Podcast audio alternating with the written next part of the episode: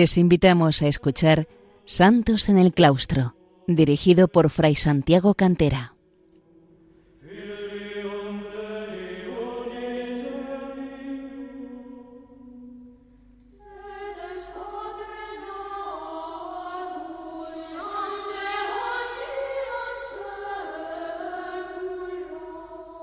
Bienvenidos, queridos oyentes de Radio María, a un programa más de Santos en el Claustro, el programa que estamos dedicando, mi hermana Margarita y un servidor, a los santos y las santas que han brillado en la vida monástica, en la vida eremítica o en la vida cenobítica, en la vida solitaria o en la vida en comunidad, desde los principios de este estilo de vida eh, en el seno de la Iglesia en el siglo IV hasta nuestros días. Y hoy nos vamos a dedicar, nos vamos a centrar en una figura de la antigua Inglaterra, en la figura de San Beda, Beda el Venerable, uno de los doctores de la Iglesia que pertenece a toda la amplia familia monástica y que de un modo especial entre los benedictinos lo consideramos como uno de nuestros seis doctores de la Iglesia pertenecientes a la orden. Si perteneció plenamente o no, eh, si vivió plenamente o no la regla de San Benito no lo podemos afirmar de lleno, pero sí es cierto que conocía esta regla, la estimaba en profundidad y eh, vivió conforme a la regla de su monasterio, que en muchos aspectos por lo menos sí sabemos que tenía presente la regla de San Benito.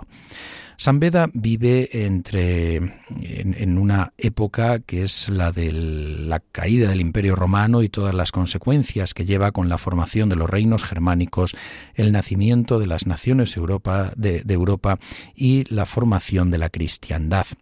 Desde la conquista de Julio César, toda la provincia que los romanos llamaron Britania, por el núcleo principal de habitantes que la poblaban, los bretones de estirpe celta, recibió notablemente su impronta cultural. Al norte había quedado sin romanizar la región de los pictos, separados de manera definitiva por el muro que eh, Adriano, el emperador romano, había mm, construido y que se conoce así hoy, y al oeste se encontraba la isla de Ibernia, la isla de Irlanda. Sin embargo, con el declive del Imperio Romano se produjo un proceso en parte semejante al de otras áreas de Europa que habían sido civilizadas por los romanos, y para el caso de Inglaterra se ha incidido con frecuencia en que la huella dejada por Roma desapareció en bastantes zonas con relativa prontitud. Entre los años 430 y 450 después de Cristo aproximadamente pasaron a la Gran Bretaña, la Britania romana, tres grandes grupos de población germánica, los jutos, los anglos y los sajones.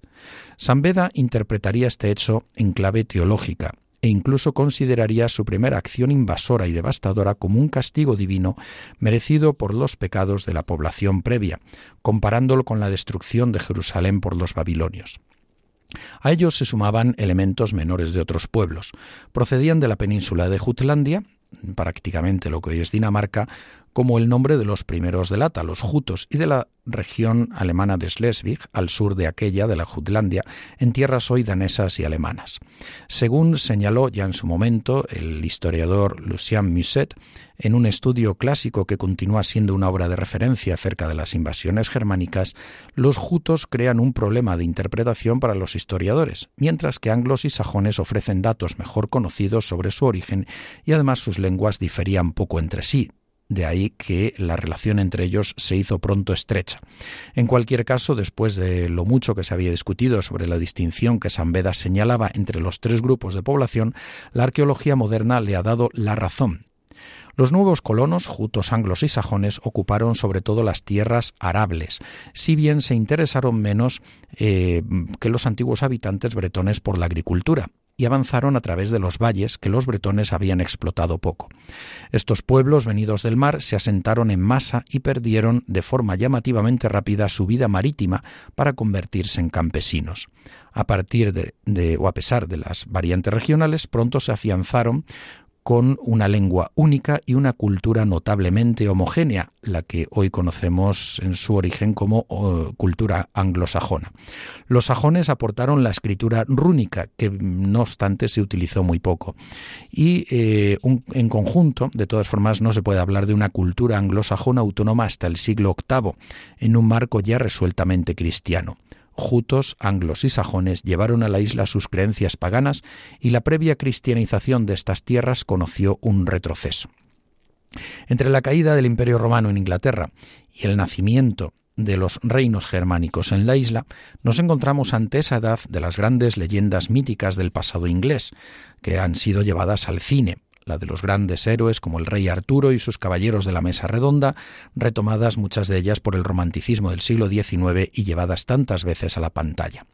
En el campo de la historia real es entonces cuando surgen los reinos germánicos, en concreto siete, que hoy son condados. Kent, en origen principalmente jutos y algunos suevos, Essex y Sussex, ambos sajones, East Anglia, anglos, Wessex, que eran sajones, Northumbria o Northumberland, frisios y sajones, y Mercia anglos. En el número de siete es lo que ha hecho denominar el conjunto la heptarquía, los siete reinos, y a ellos habría que añadir en la lista algunos más muy poco estables y pronto incorporados a los reseñados, como Surrey, Middlesex, Middlesex, Deira y Bernicia. Estos dos, al fusionarse, dieron lugar a Northumbria. Todos estos reinos se caracterizaron en líneas generales por su debilidad interna y las luchas intestinas y con los vecinos. A finales del siglo VIII solo quedaban ya Northumbria, Mercia y Wessex, como fruto de fusiones y anexiones, y en el siglo IX las invasiones escandinavas, vikingas, favorecerían la unificación de la Inglaterra anglosajona por parte de los reyes de Wessex. Había como un eh, había un Bretvalda como un eh, poder hegemónico sobre ellos, uno de estos reyes era como un rey que estaba eh, a la cabeza de todos, aunque eh, era un cargo propiamente personal y no implicaba la sumisión de un reino ni tampoco conllevaba la unidad política.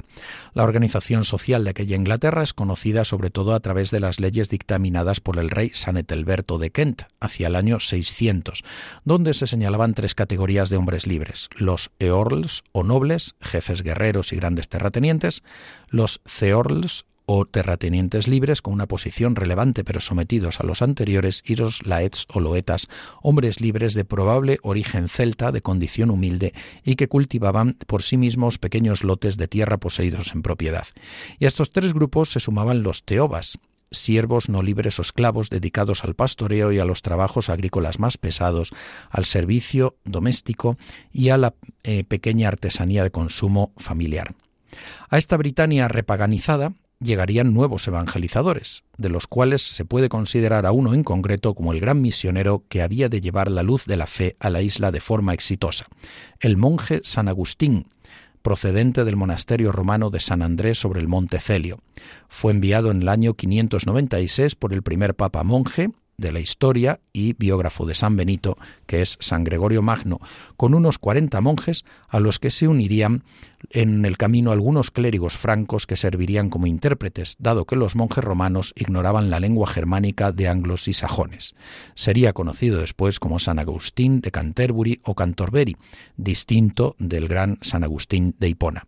San Gregorio Magno, al que habremos de dedicar otro programa, puso desde muy pronto un empeño singular en la evangelización de los anglos y sajones y eh, tomó un gran cariño a estos pueblos. El nacimiento del pueblo inglés y de la nación inglesa ha sido situado por numerosos autores en estas fechas, y todos han destacado el papel preeminente que jugó San Beda el Venerable, de forma especial por medio de la historia eclesiástica del pueblo de los anglos que él escribió, donde se recoge con nítida claridad una conciencia de esta realidad, de la realidad inglesa. En efecto, señala cómo la fe católica, llevada por San Agustín de Canterbury por iniciativa del Papa San Gregorio Magno, ha dado consistencia al pueblo de los anglos, en el que él incluye a los sajones y a los jutos, y ha sido capaz de proporcionarle un factor de unidad con los otros pueblos de Britania, por encima de sus diferencias étnicas y lingüísticas, para dar así nacimiento a una nueva realidad, a una comunión en torno a la misma fe. Como dice él en esta obra, en la actualidad esta tierra, según el número de los libros en que está escrita la ley divina, busca y confiesa una y la misma ciencia de la suma verdad y de la verdadera sublimidad en las cinco lenguas de sus pueblos, a saber, la de los anglos, la de los britanos, la de los escotos, la de los pictos y la de los latinos, la cual, por la meditación de las escrituras, se ha hecho común para todas las demás. También son de sumo interés otras referencias, pero sobre todo podemos destacar las que hace al hablar de la muerte de San Gregorio Magno. Sobre él, dice San Beda, conviene que hablemos con mayor amplitud en nuestra historia eclesiástica, porque a nuestro pueblo, el de los anglos, lo convirtió con su diligencia del poder de Satanás a la fe de Cristo. Y con justicia podemos y debemos llamarlo nuestro apóstol, porque aunque ejercía el más alto pontificado de todo el mundo y fue prelado de las iglesias ya convertidas tiempo atrás a la verdad de la fe, convirtió a nuestro pueblo, hasta entonces en poder de los ídolos, en Iglesia de Cristo. El historiador Wallace Hadrill ha incidido en el valor de esta expresión, señalando que este origen o nacimiento de la Iglesia de Inglaterra es visto por San Beda como algo más, como el origen o nacimiento del pueblo inglés, ya que supuso la radical transformación de grupos diversos en un pueblo eclesiástico. La cristiandad, en definitiva, es la que confiere a un pueblo su identidad nacional y le permite integrarse en la más grande unidad del entero populus christianus. En este sentido, también coinciden otros historiadores especialistas en el período y en la figura de San Beda. Parece obligado eh, citar al filósofo de la cultura británico convertido del protestantismo al catolicismo, Christopher Dawson, Dawson, una de las principales figuras de la intelectualidad católica inglesa del siglo XX, quien incidió también en el peso del monacato en la configuración no sólo de la cultura irlandesa, de la que ya hablamos en otros programas, sino también de la anglosajona. Como dice él, en el norte, el monacato se convirtió en el creador de una nueva cultura cristiana y una escuela de vida cristiana para los nuevos pueblos del Occidente. Fue entre los pueblos celtas donde este aspecto se desarrolló primero. Con el colapso de la vida civil en Britania y la desaparición de las antiguas sedes romanas, los monjes se convirtieron en el elemento dirigente dentro de la Iglesia, mientras en Irlanda el componente monástico fue predominante desde el principio. Fue en la Inglaterra anglosajona durante en el mismo periodo, el siglo VII, donde el encuentro de estas dos tradiciones monásticas, la celta irlandesa y la romana benedictina, produjo la influencia más profunda y duradera de la cultura occidental. De hecho, ciertamente fue en el ámbito de la Britania anglosajona donde confluyeron ambos movimientos monásticos, el celta irlandés y el romano benedictino, dando lugar en su confluencia y a través del sínodo de Whitby a una configuración de una nueva eh, sociedad. Hacemos una pausa musical para entrar ya a fijarnos en la figura de San Beda en la segunda parte del programa.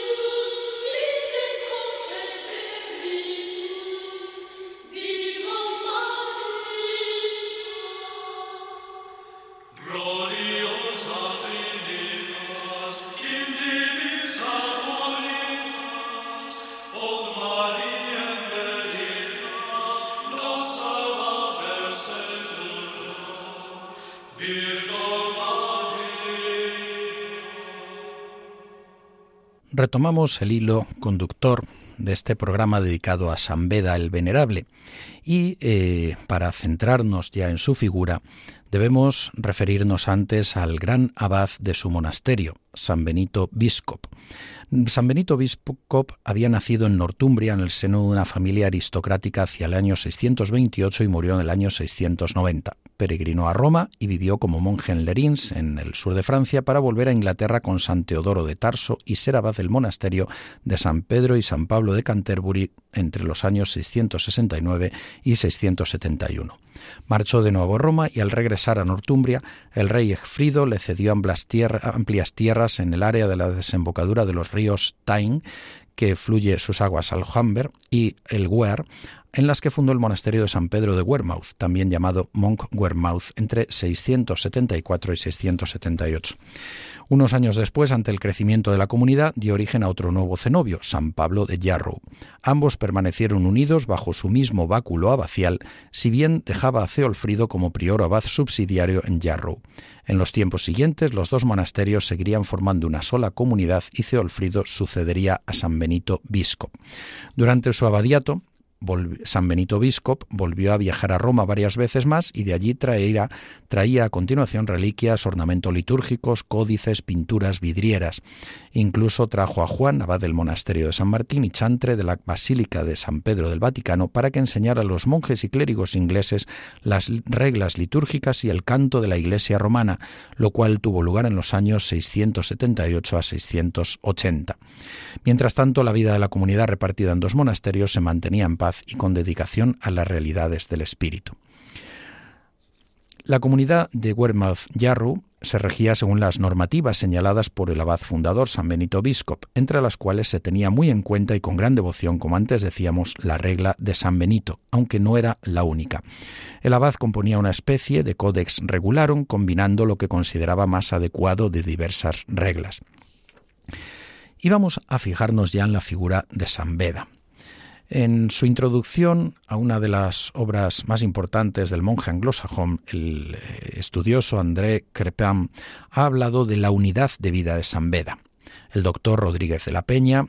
buen amigo mío, ha calificado a San Beda como un auténtico homo platonicus volcado en la vida contemplativa, en la contemplación de la sabiduría divina como antesala del eterno gozo de la vida eterna. Y podemos decir ciertamente que mucho mejor aún que San Anselmo, que hubo de ejercer los cargos de prior y de abad y asumir la mitra arzobispal y el primado de Inglaterra, sufriendo a consecuencia de ello persecución y destierros por defender la libertad de la Iglesia frente al poder político, y que viajó y estuvo presente en acontecimientos importantes de la Iglesia de su tiempo, es realmente San Beda el verdadero prototipo del monje medieval intelectual y erudito, dedicado de lleno, como decía él, a estudiar, escribir y enseñar, prácticamente sin salir de su monasterio. En efecto, él mismo lo dijo, Nací en el territorio del mismo monasterio de Wearmouth Yarrow, y cuando tenía siete años, gracias a la solicitud de mis parientes, fui confiado para mi educación al reverendísimo abad Benito, Biscop, y después a Ceolfrido. Desde entonces he pasado toda mi vida en dicho monasterio, entregándome en cuerpo y alma al estudio de las escrituras, y al mismo tiempo que observaba la disciplina regular y cumplía con la tarea diaria de cantar en la iglesia, siempre me fue agradable aprender, enseñar o escribir.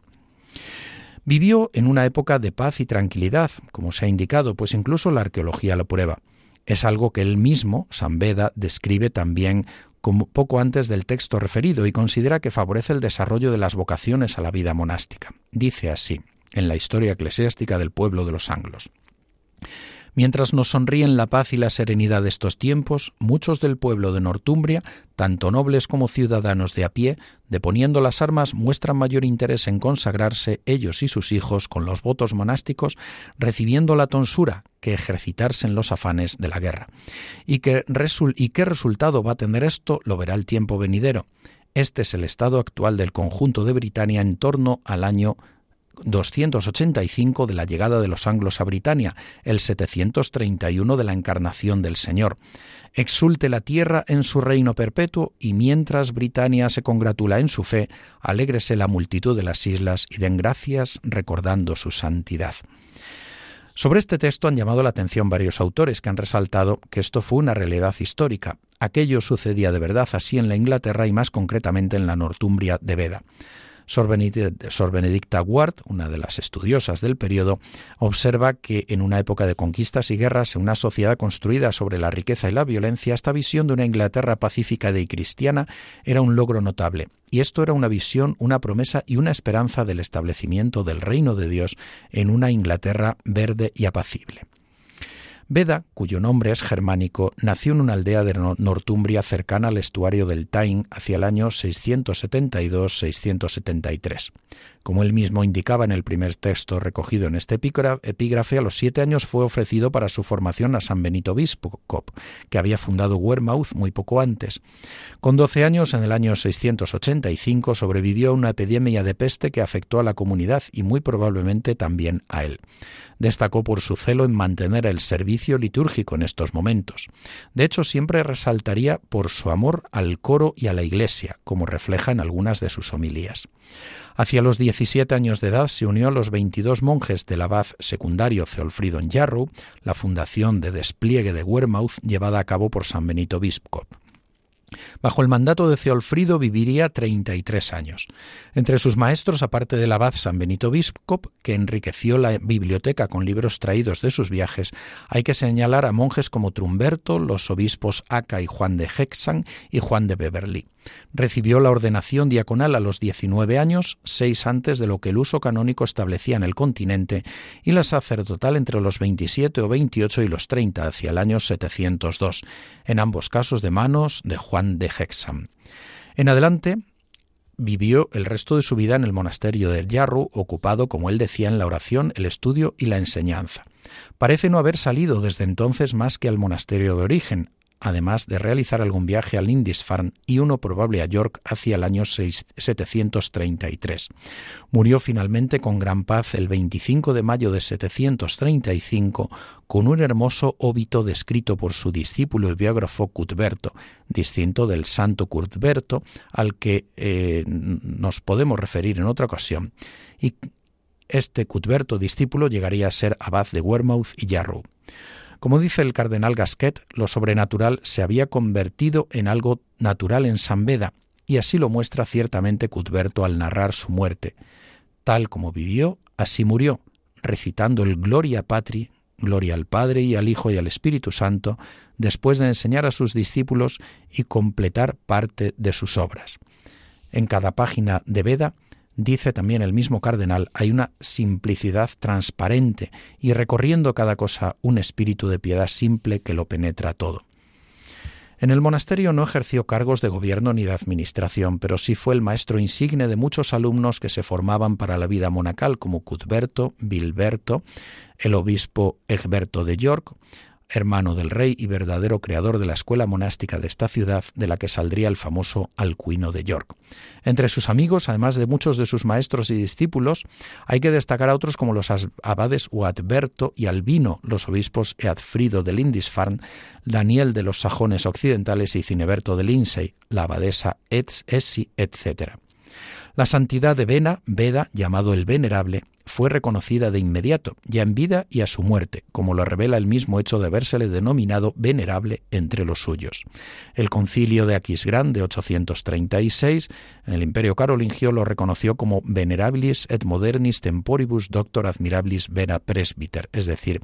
el venerable Veda presbítero, eh, doctor admirable en los tiempos modernos. Alcuino de York, el gran consejero de Carlomagno, advertía en 782 que sus reliquias obraban milagros, y eso hizo pronto que se solicitaran sus reliquias en otros lugares. Algunas de ellas las obtuvo la abadía de Fulda, en Alemania, la fundada por San Bonifacio, el apóstol de Alemania, mientras que el conjunto principal permaneció en Inglaterra. Sus obras escritas fueron muy pronto apreciadas no solo en Inglaterra, sino en el continente europeo. San Bonifacio solicitó una copia cuando se encontraba trabajando en la conversión de los sajones del continente, y eh, sobre todo inicialmente del Imperio Carolingio fue por donde se extendieron además de Inglaterra. Su influencia fue directa sobre la escuela de York, de la que saldría el citado Alcuino.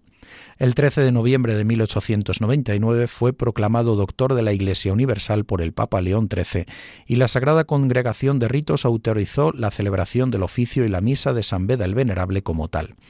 Así, el primer y único inglés reconocido con este título era contado oficialmente entre los padres, y su culto pasaba de estar principalmente limitado a las órdenes benedictina y cisterciense a extenderse a toda la Iglesia. Las obras de San Beda, ofrecidas por él mismo en una lista al final de su historia eclesiástica del pueblo de los anglos, son fundamentalmente, además de esta, homilías y comentarios de la Sagrada Escritura, de los que quizá queda, quepa destacar algunos como eh, de tabernáculo y de templo, o también por sus apreciaciones para la liturgia. Hay también que sumar varias obras biográficas e históricas, como la vida de Cuthberto y la más famosa de todas, la historia eclesiástica ya mencionada. Las eh, homilías sobre los evangelios o sobre alguno de los evangelios, como el de San Lucas, etc. Es eh, esta historia del pueblo de los anglos es fundamental para conocer la antigua Inglaterra en el tránsito del Imperio romano al asentamiento de la, de heptarquía de esos siete reinos germánicos, jutos, anglos y sajones, así como de la evangelización del país en aquellos eh, tiempos. Refirámonos un momentito a algún aspecto más de su muerte que eh, narra Cuthberto. Em, dice, al llegar el martes antes de la ascensión del Señor comenzó a empeorar su enfermedad con la falta de aliento y le apareció una ligera hinchazón en los pies, pero enseñaba y dictaba con alegría todo aquel día y en alguna ocasión dijo entre otras cosas, Aprended deprisa, no sé por cuánto tiempo subsistiré, ni si dentro de un poco me llevará mi Creador. A nosotros, por nuestra parte, nos parecía que sabía perfectamente que se trataba de su muerte, y así pasó la noche despierto en acción de gracias, y al alborear la mañana, el miércoles, nos mandó escribir diligentemente lo que teníamos comenzado. Y esto hecho procesionamos seguidamente hasta la hora tercera con las reliquias de los santos, como requería la costumbre de aquel día. Estaba uno de nosotros con él que le dijo Todavía falta un capítulo, amadísimo hermano. Se te hace más dificultoso que yo te pregunte, pero él lo contestó No hay problema. Coge la pluma y prepárate y escribe con rapidez. Así lo hizo. Pero a la hora nona me dijo, corre raudo y tráeme a los presbíteros del monasterio para que les reparta unos pequeños obsequios como los que Dios me ha dado. Los ricos de este mundo se afanan en dar oro y plata y otras cosas de valor, en cambio yo daré a mis hermanos con mucho amor y gozo lo que Dios me ha dado. Un poquito más adelante em, eh, decía, decía también que se acercaba el momento de su liberación. Y decía, cuenta Cuthberto, mientras cantaba en el suelo de su celda Gloria al Padre y al Hijo y al Espíritu Santo, tras haber nombrado al Espíritu Santo, exhaló el último aliento de su cuerpo y emigró así a los reinos celestiales. Todos los que veían la muerte del Santo Padre decían que nunca habían visto a ningún otro acabar su vida con tan gran devoción y tranquilidad, pues como has oído, mientras el alma estuvo en el cuerpo con sus manos extendidas, no dejaba de decir gloria al Padre y algunas otras expresiones espirituales y de dar gracias al Dios vivo y verdadero. Concluimos así la vida de San Beda el Venerable, doctor de la Iglesia, considerado uno de los últimos padres de la Iglesia, monje anglosajón perteneciente si no en plenitud, porque quizá no viviera directamente la regla de San Benito, sí en todo el espíritu a la gran orden y familia benedictina. Eh, queridos eh, amigos, queridos oyentes de Radio María, eh, como saben, pueden escribirnos a santosenelclaustro arroba radiomaria.es y pueden escuchar el programa en, en el podcast del mismo. Quiero citar últimamente, para terminar, a un buen amigo, don José Nicas, que ha preparado una eh, traducción eh, no sólo de la vida de Beda, escrita por Cuthberto, sino también por eh, también las de las homilías sobre los evangelios, con una, una introducción de este servidor que esperamos poder publicar dentro de algún tiempo. Hasta otra ocasión, que San Beda les alcance todas las bendiciones celestiales.